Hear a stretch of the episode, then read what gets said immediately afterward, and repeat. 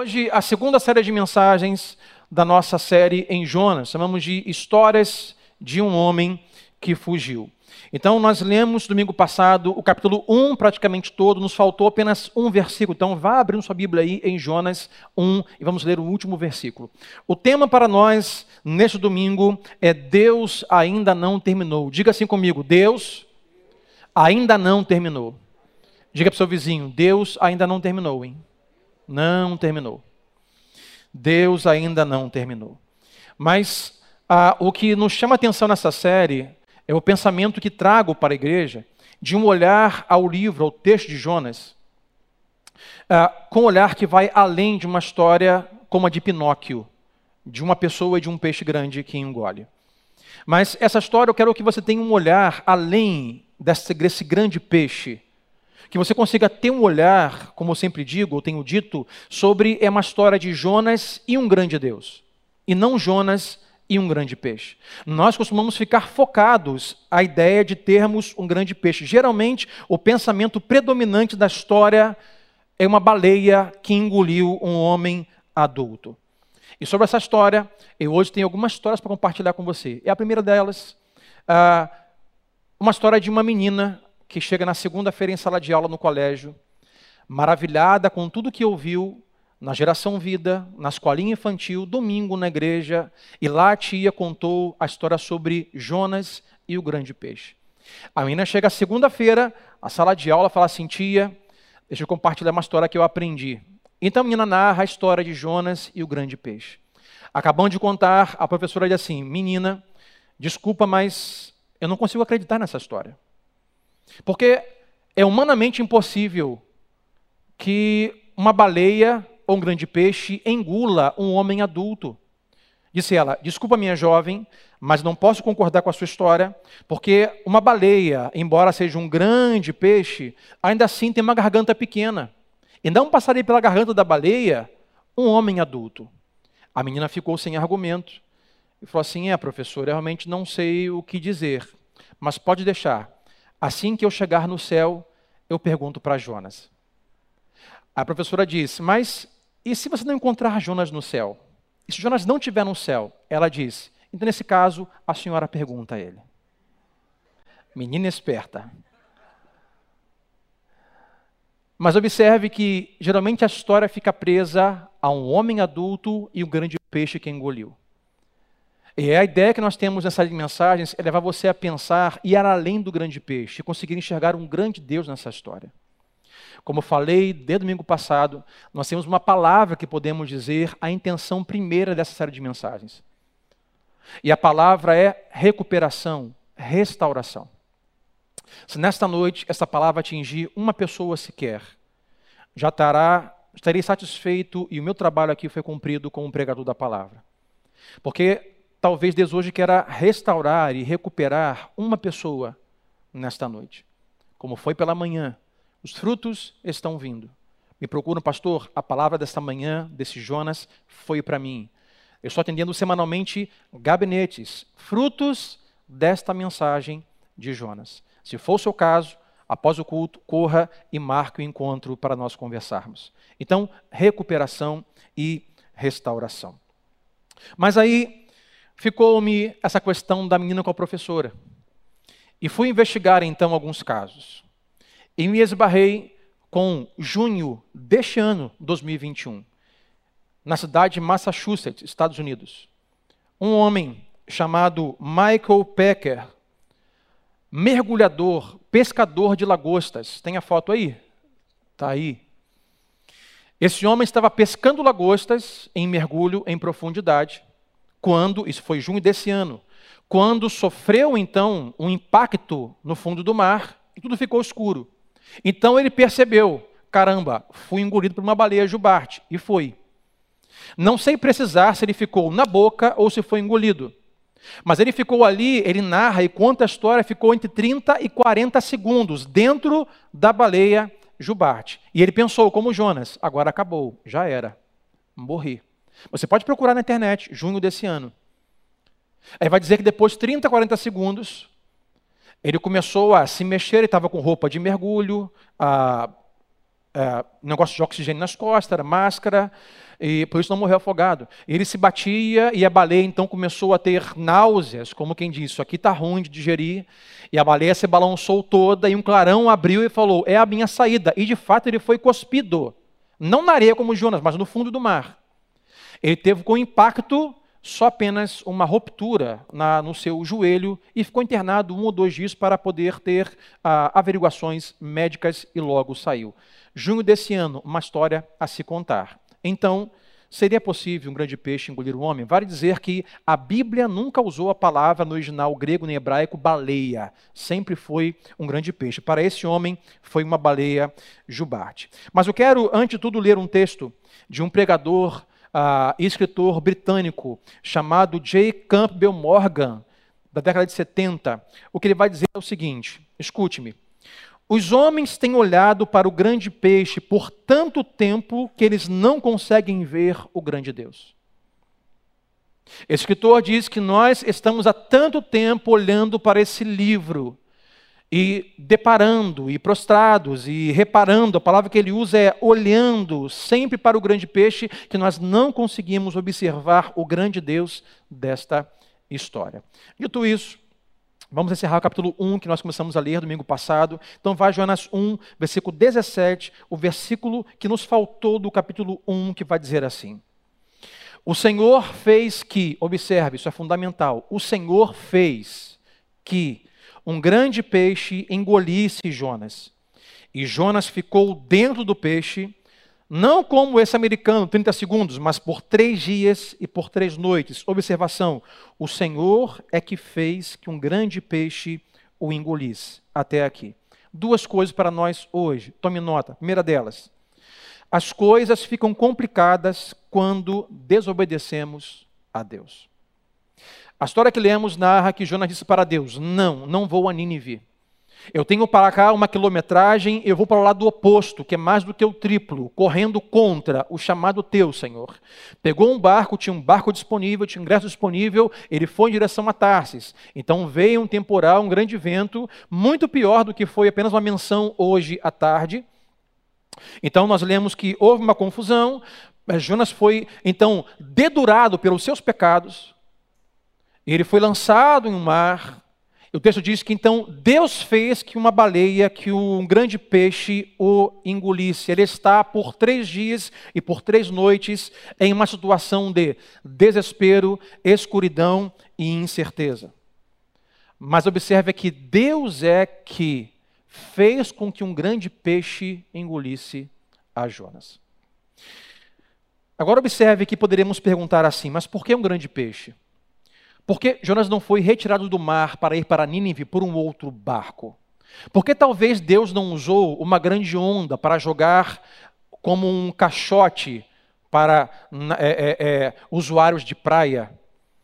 É, para devolvê-lo à areia para poder ir para Nínive? Por que Deus usou um grande peixe? Nos planos de Deus não há coincidência. Nos planos de Deus não há acaso. Tudo que Deus faz, nós chamamos de designação e providência divina. Deus sempre sabe o que está fazendo. Então escute-me aqui. Deus quer que Jonas vá aos ninivitas. Ok. Assírios, ninivitas são assírios, eles creem em uma divindade. E essa divindade que os ninivitas creem chama-se Dagon, que é uma junção de duas palavras em hebraico. Dag, Deg, D-A-G e On.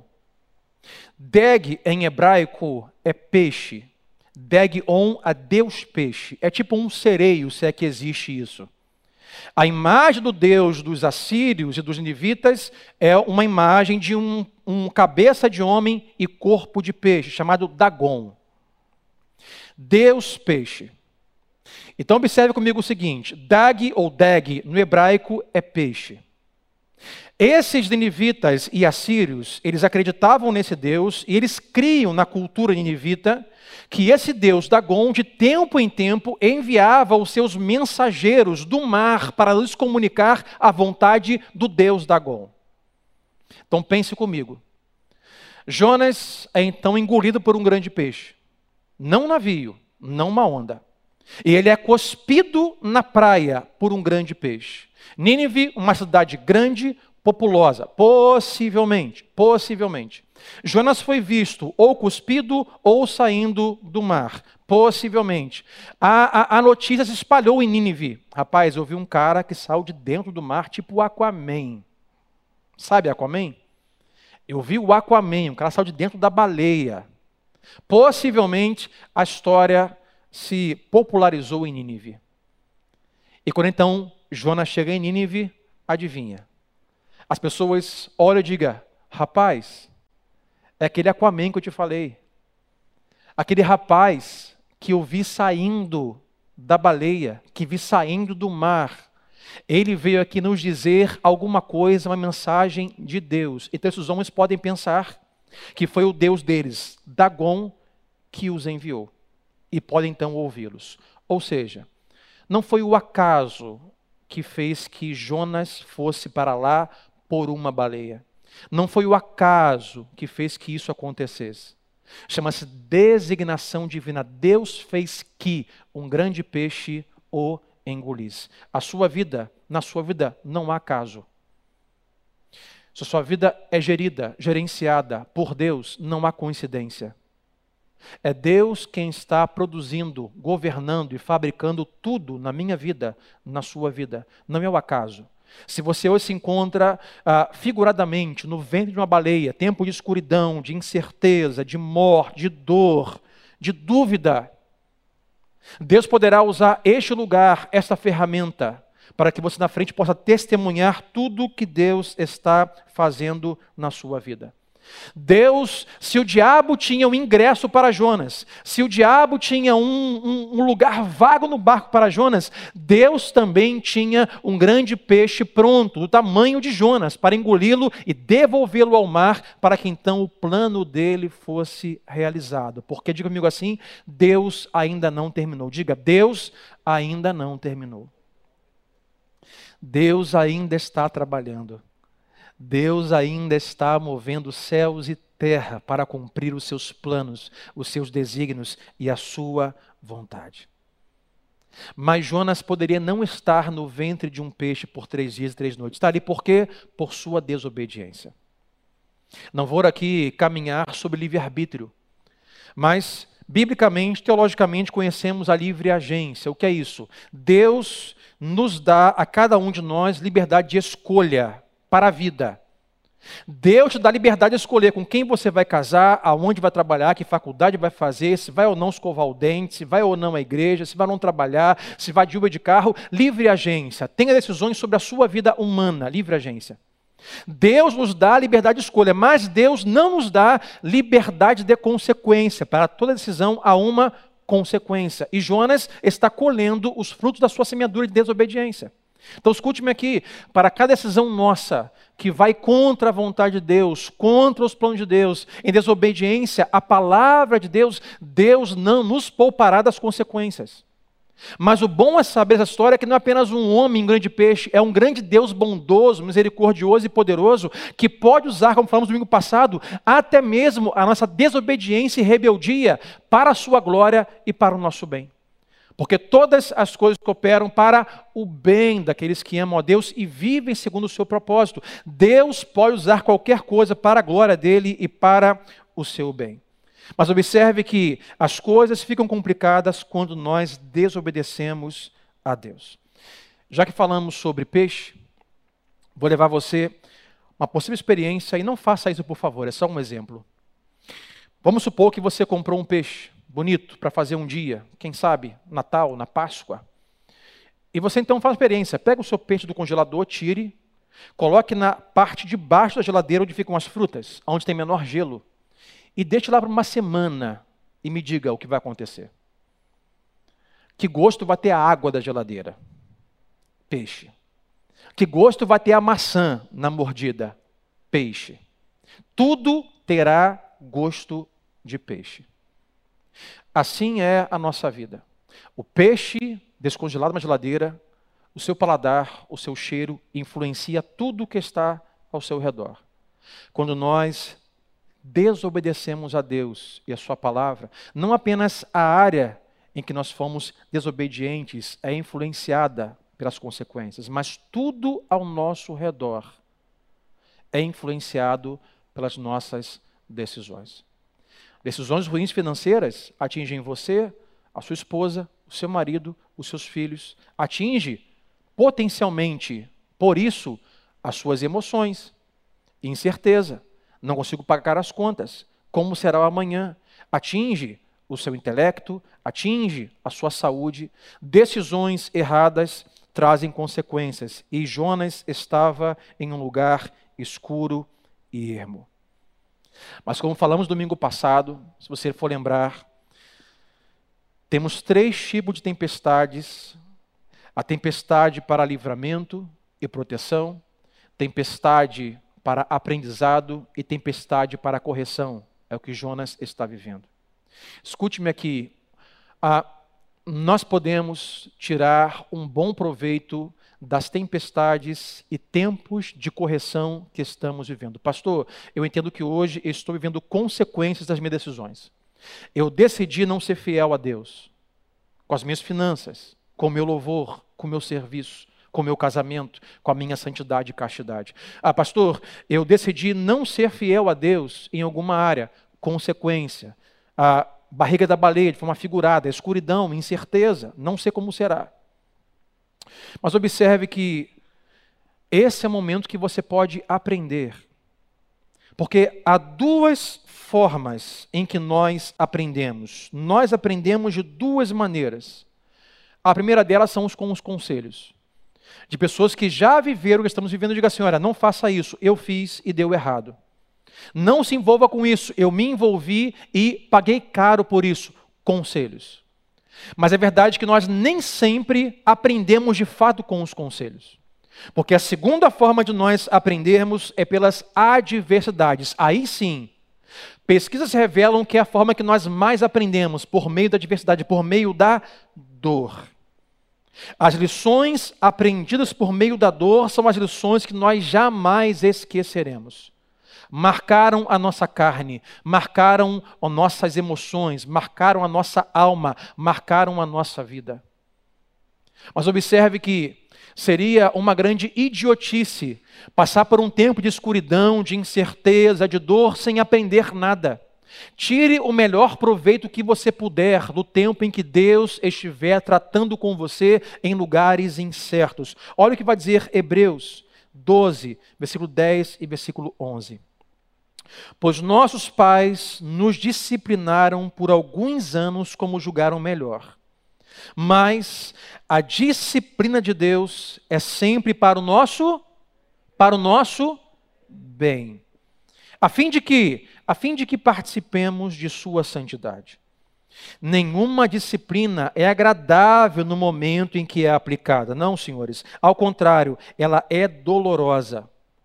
Mais tarde, porém, produz uma colheita de vida justa e de paz para os que assim são corrigidos.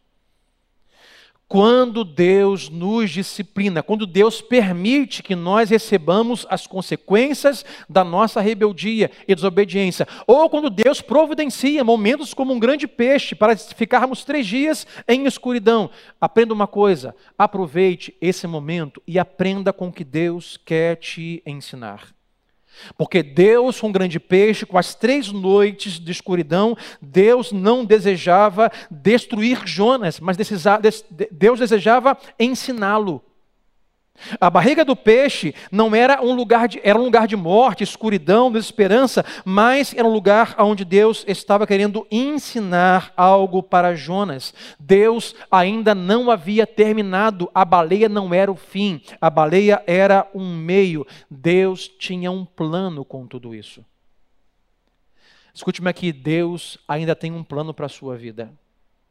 Não importa onde você esteja ainda pagando ingresso para entrar no barco, no meio da tempestade, e você acha que ela vai cessar, mas ainda falta ser jogado em alto mar e ser engolido pela baleia. Não literalmente. Mas observe que só acaba como Deus diz que acaba. Só termina quando você fecha os seus olhos para esta vida ou quando Deus voltar em glória. Maranata, hora vem, Senhor Jesus. Mas enquanto esse dia não chega, Deus está trabalhando na sua e na minha vida. Eu, quando li essa história, eu pude ver de uma forma, ah, como eu gosto de ver as coisas, ilustrada. É como se Jonas aí no peixe não tem para onde ir. Dentro do peixe não tem ingresso à venda. Dentro do peixe não tem Netflix. Dentro do peixe não tem filmes em cartaz, não tem um bom travesseiro, não tem um frigobar. Dentro do peixe não há opções. Então posso ver Deus de braço cruzado, de forma ilustrada, dizendo assim: E agora, Jonas, tenho a sua atenção?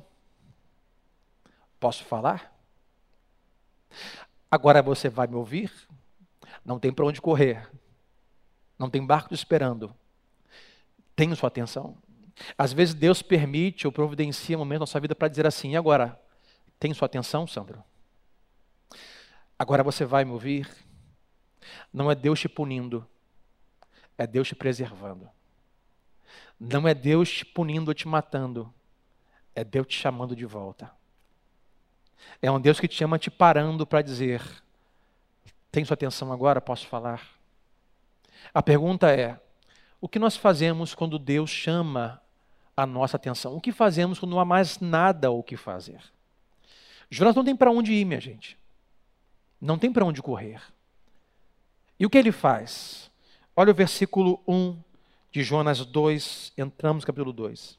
Então, dentro do peixe, Jonas faz o quê? Ele ora ao Senhor, seu Deus. Quando não há mais nada o que fazer, quando não há nenhum lugar mais para onde ir, está aí uma boa coisa para você fazer. Clame e ore a Deus. Todo lugar é lugar, toda hora é hora, todo momento é momento. Não deixe para orar quando chegar domingo na igreja. Não deixe para orar quando as coisas apertarem, a adversidade fica forte, aí você ora. Não, ore todo o momento. Ora, ore enquanto caminha, enquanto trabalha, ore enquanto dirige, mas aí de olhos abertos, por favor. Ore o tempo todo. Quando Deus chama a atenção de Jonas, o que ele faz é começar a orar. Número dois, se quiser, anote. Seus piores momentos podem trazer as suas melhores perspectivas. Jonas está no seu pior momento e inicia sua oração. E é nesse momento, é nesse lugar de escuridão, que ele vai começar a ter da parte de Deus as suas melhores perspectivas. Deus pode levar você a algum lugar para você obter uma nova perspectiva de vida, do seu chamado, do seu ministério, do seu casamento, da sua família, da sua mente, da sua vida. Deus pode levar você a algum lugar de escuridão, de pavor, de medo, de dúvida para que dali você veja coisas que você nunca antes viu e jamais veria se não fosse daquele lugar. Que você experimente coisas que jamais experimentaria se não fosse daquele lugar. Deus leva Jonas a um lugar pequeno para dar a ele um novo olhar. Jonas finalmente se volta a Deus em oração nós precisamos voltar a crer no poder da oração. Voltar a orar com fervor, com fé. Irmãos, oração não tem jeito, não tem formato, não tem receita. Oração tem que ser ou de pé ou sentado. Por exemplo, oramos de olhos fechados, mas a Bíblia nunca disse que tem que orar de olho fechado. Jesus não orava de olho fechado. Acostumamos, né? Quando eu vejo alguém orando de olho aberto, eu digo assim, rapaz, o cara é estranho, bizarro, né? O cara com o olho aberto, parece que está morto. É esquisito. Eu tenho amigos pastores que oram de olho aberto aqui enquanto pregam. Falo, rapaz, é muito esquisito, porque é a cultura, costumamos assim. Fechar os olhos não é bíblico, é apenas uma forma de você se desligar visualmente das coisas ao seu redor. E você se, você se interiorizar, se conhecer, trazer para si, e você ter uma conexão com Deus. Mas oração não tem receita, minha gente. Não é em pé, deitado, qualquer lugar, qualquer jeito. Às vezes nós pensamos, por alguns oradores profissionais e pregadores profissionais, que a oração tem que ser assim: ó oh, reverendo, excelentíssimo e glorioso Deus. Eis que venho diante do Senhor em oração, porque. Não, não precisa ser assim. Deus sabe quem você é. Use as suas palavras e não de outros. Não seja vulgar, nem desrespeitoso, mas Deus sabe quem você é. Oração é simples, não tem receita. Nós temos que voltar ao princípio básico da fé da oração. Deixa eu lhe contar uma segunda história nesta noite. Diz uma história que em um bairro começou uma construção de um novo bar na cidade. Bar, festa, danças, alegria, seminudez, bebidas.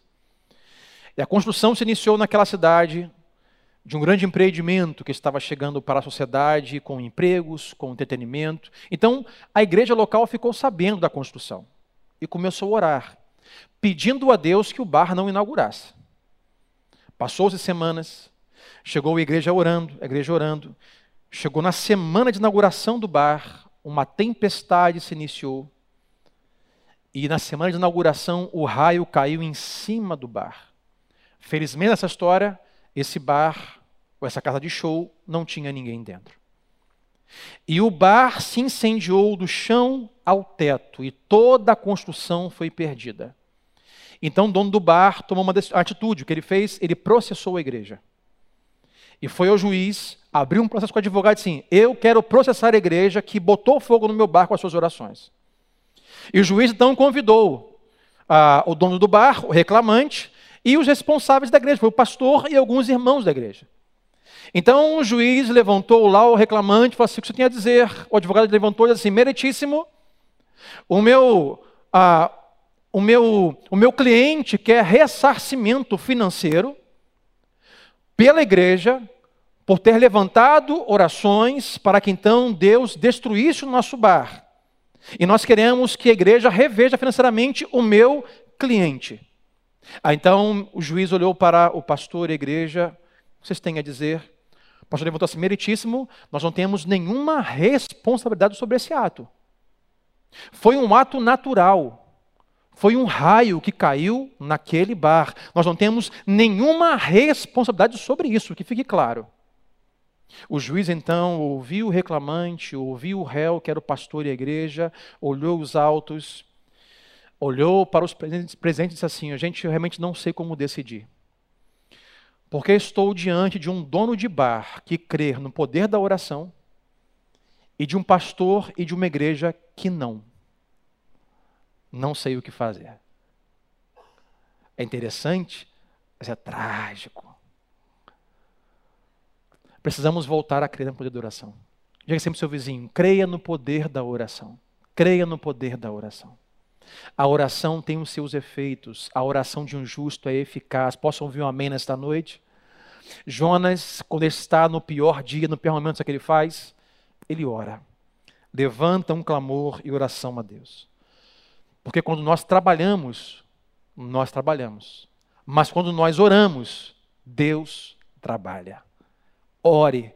Deus está trabalhando porque ele, ele ainda não terminou. Então vamos pegar a oração de Jonas e aprender aqui quatro coisas que eu vou chamar de o caminho para a restauração. Em sua oração, se você hoje vive dias difíceis, de escuridão, de morte, ou quase morte do casamento, da sua alma, da sua família, das suas emoções, do seu ministério, do seu chamado. Você está hoje arcando com consequências da sua rebeldia a Deus, a sua palavra, e você hoje quer orar e pedir: Deus, restaura a minha vida, restaura o meu chamado, restaura a minha casa, restaura a minha família, Deus, restaura a minha alma.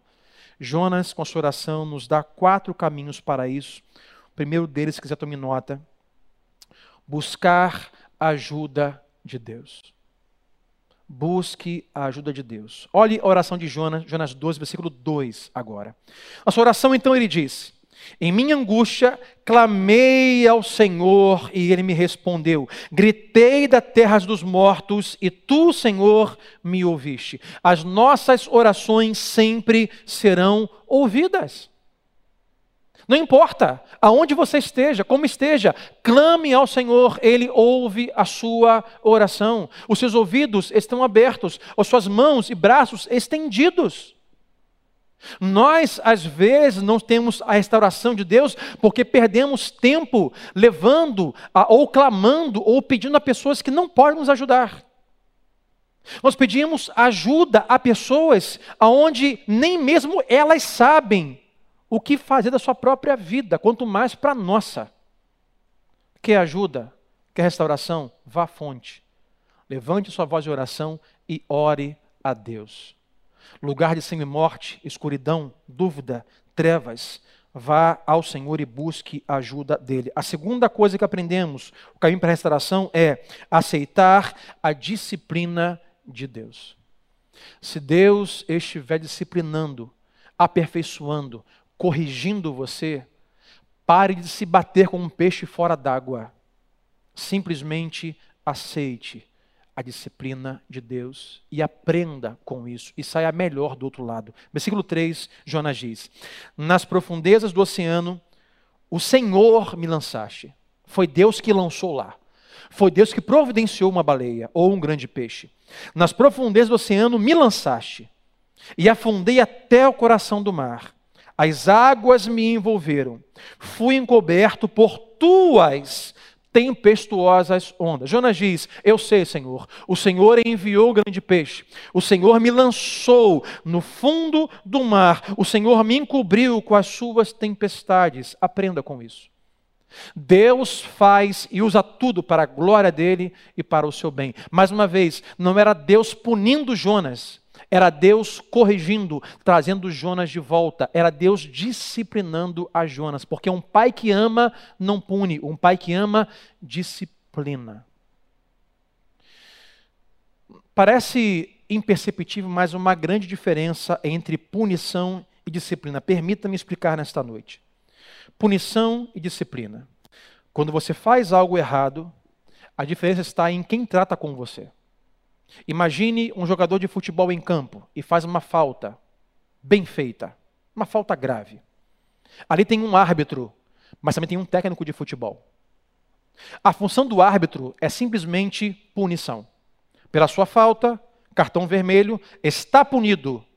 Saia do campo, fora do jogo, mas para longe de mim e está expulso. Punição pelos seus atos. Isso é punição. Abrindo aqui o parênteses, Deus hoje a ninguém está punindo. Ah, meus irmãos, mas um dia vai chegar. A ira de Deus agora pela cruz de Cristo está apaziguada. Ninguém diga, isso é Deus me punindo. Não, Deus não está punindo ninguém.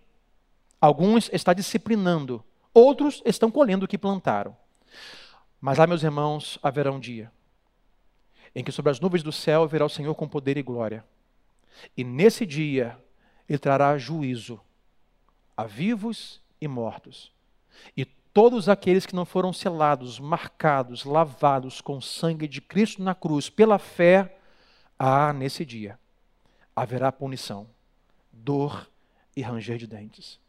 Mas hoje, a era de Deus está apaziguada. Então, o árbitro de futebol, ele pune o atleta. O técnico não. Quando o técnico vê a falta grave que ele faz, ele toma a iniciativa, substitui o jogador para o bem dele. Sim ou não? Levanta a placa e diz: sai do jogo. Igualmente, pela punição, ele sai do jogo. Mas ele não é expulso e punido. O técnico o tira do jogo, o traz para perto e o aconselha e o disciplina e o instrui e diz: no próximo jogo entra e faça diferente, não faça mais isso. Ou seja, um árbitro pune, um técnico disciplina. Deus está para os seus filhos como um bom técnico, que ama os seus filhos e usa a disciplina e correção para educar, melhorar os seus filhos. Eu tenho filho, gente. E eu entendo você que é pai, entenda, você precisa corrigir e disciplinar os seus filhos. Não crie monstros para a sociedade. Crie homens e mulheres disciplinados, educados. Você precisa disciplinar o seu filho, porque o pai que ama disciplina o seu filho. E amo os meus filhos. E quando digo não, quando digo vai para o seu quarto, quando digo está sem o celular, quando digo está de castigo, eu estou disciplinando. E é assim que Deus faz conosco, Deus não está te punindo. E quando chegar a disciplina do Senhor, não faça como alguns que se perguntam: Senhor, mas por que eu? Senhor, por que comigo? Senhor, por que agora? Senhor, eu não aceito, não faça isso. Mas pergunte: Senhor, o que o Senhor tem comigo? O que o Senhor quer que eu aprenda com isso? O que eu posso aprender com isso, Deus? Para que eu levante depois disso melhor, recuperado, mais evoluído, amadurecido e mais parecido com Jesus Cristo. Aprenda, aceite a disciplina do Senhor. A terceira coisa que Jonas nos ensina com a sua oração é confiar em suas promessas. Quando tiverem dias maus, dias escuros, dias tenebrosos, terceira coisa, confie nas promessas de Deus. Versículo 4 ao versículo 7. Então eu disse, disse Jonas: Tu me expulsaste da tua presença, e no entanto, o que eu farei? Olharei de novo para o seu santo templo. Afundei debaixo das ondas e as águas se fecharam sobre mim, algas marinhas se enrolaram em minha cabeça. Afundei até os alicerces dos montes, fiquei preso na terra cujas portas se fecharam para sempre. Mas tu, ó Senhor, meu Deus, me resgataste da morte. Quando a minha vida se esvaía, me lembrei do Senhor, e minha oração subiu a ti em seu santo templo. Volte-se ao Senhor lembrando e crendo em suas promessas.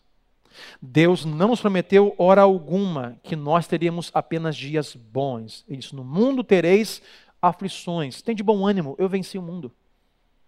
Ele não nos garantiu uma vida de conto de fadas. Nós teremos dias maus, dias ruins, dias de dor, de choro, de lamento, de perda. Isso não foi retirado de nós, mas ele fez algumas promessas. E entre elas ele disse: Eu estarei com vocês todos os dias da sua vida. Entre elas ele disse: Todas as coisas vão cooperar para o seu bem. O salmista diz: Ainda que eu passe pelo vale da sombra da morte, não terei falta alguma, porque o Senhor está comigo. Quando o dia for mau, se lembre, se agarre às promessas de Deus. E quarto, ceda à vontade de Deus. Então busca Deus de oração, pare de se bater Pare de se bater e aceite o tempo de disciplina de Deus para o seu bem. Se volte às suas promessas e ceda à vontade de Deus. Versículo 8 e 9, Jonas diz: Os que adoram falsos deuses dão as costas para as misericórdias de Deus. Eu, porém, disse ele, oferecerei sacrifícios a ti com cânticos de gratidão e cumprirei todos os meus votos, pois somente do Senhor vem o meu livramento. É como se Jonas dissesse: Senhor, ok, me renda a tua vontade. Se render a Deus não é suficiente apenas em redição para a salvação. Me rendo, Senhor, ao teu senhorio. Tu és o único caminho, verdade e vida. Não há outro caminho nem verdade. Me rendo ao teu senhorio. E acabou não todos os dias nós temos que nos render à vontade de Deus, porque a sua vontade dele é boa, perfeita e agradável. Observe que Deus ainda está trabalhando na vida de Jonas. Mas eu chamo a sua atenção. Caso não tenha percebido, nesta oração de sete versículos, Jonas faz oito referências a salmos diferentes.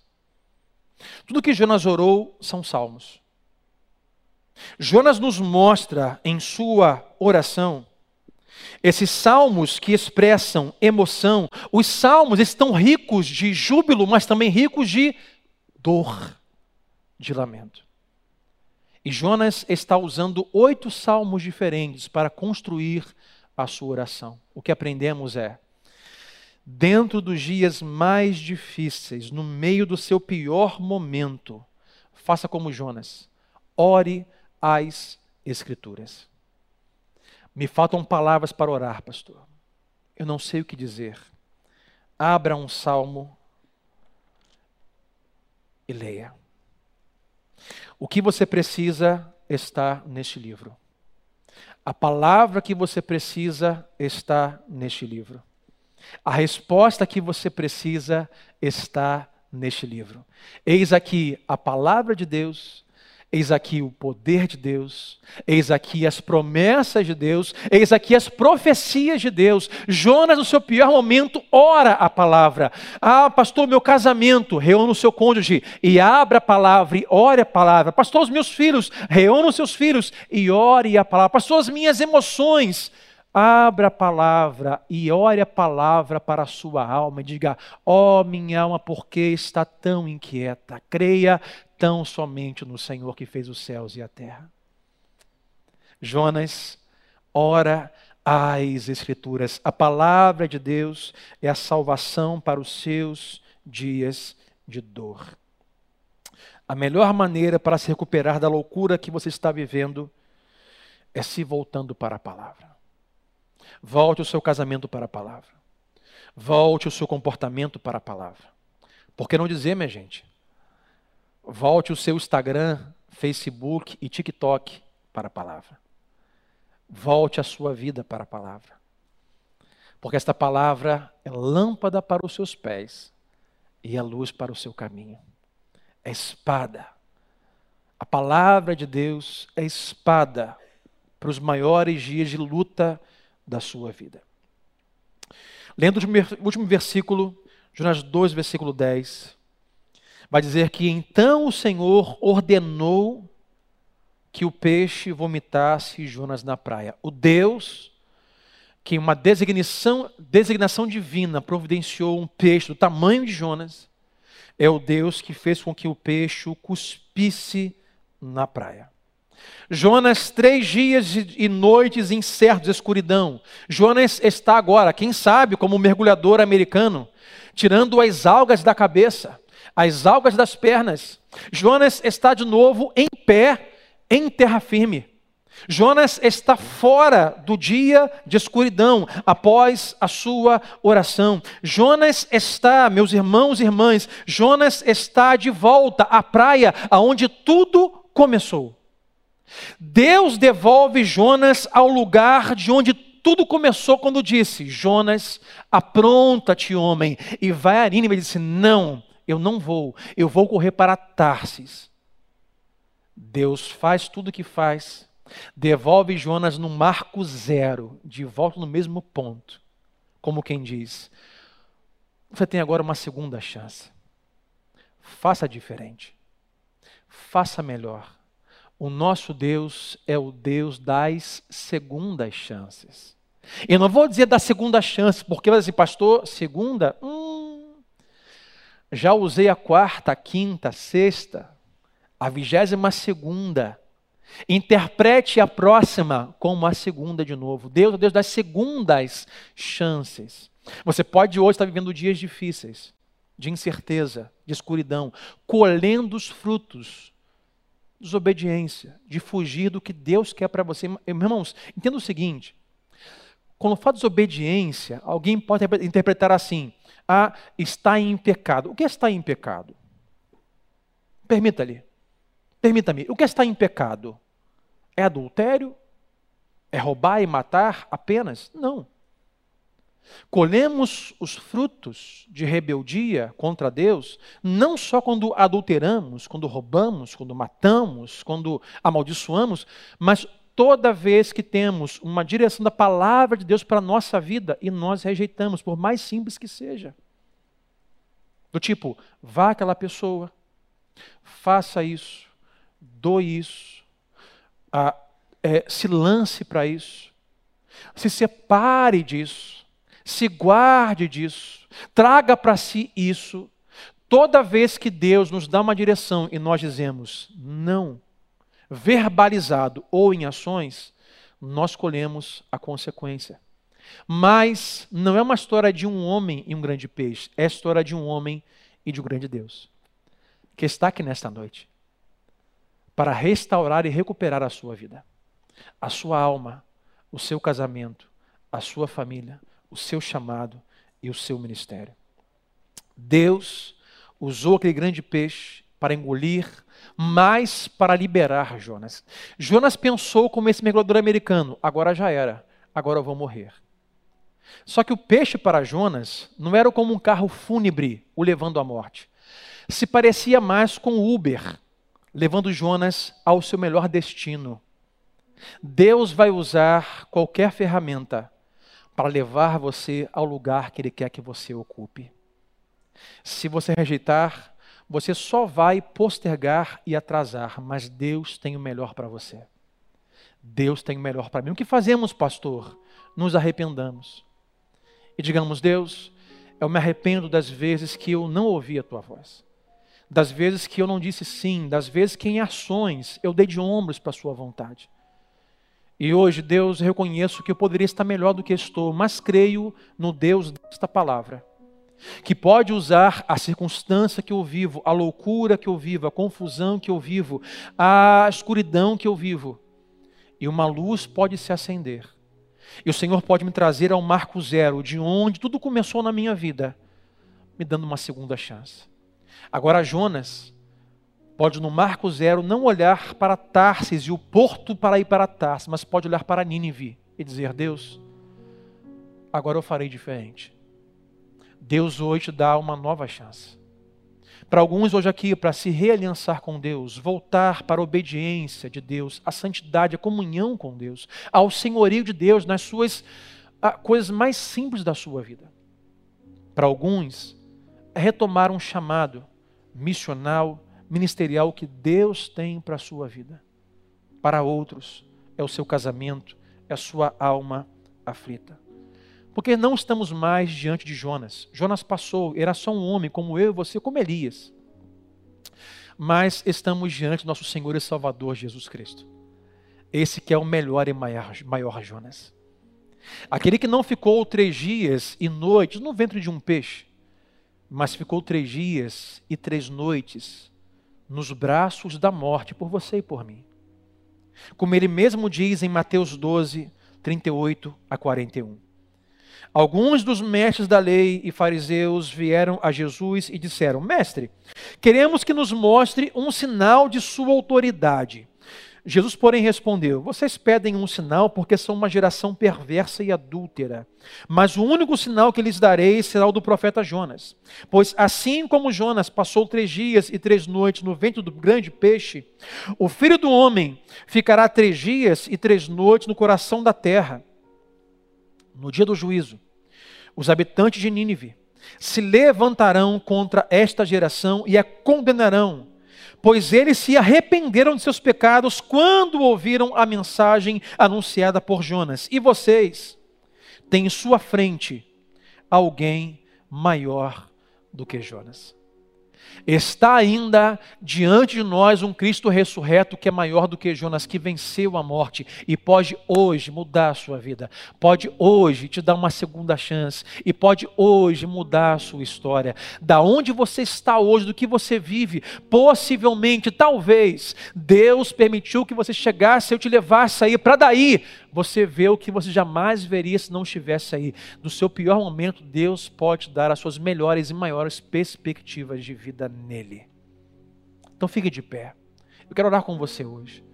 Eu posso não te conhecer, não saber o que você precisa, mas Deus te trouxe aqui e sabe exatamente o que você precisa.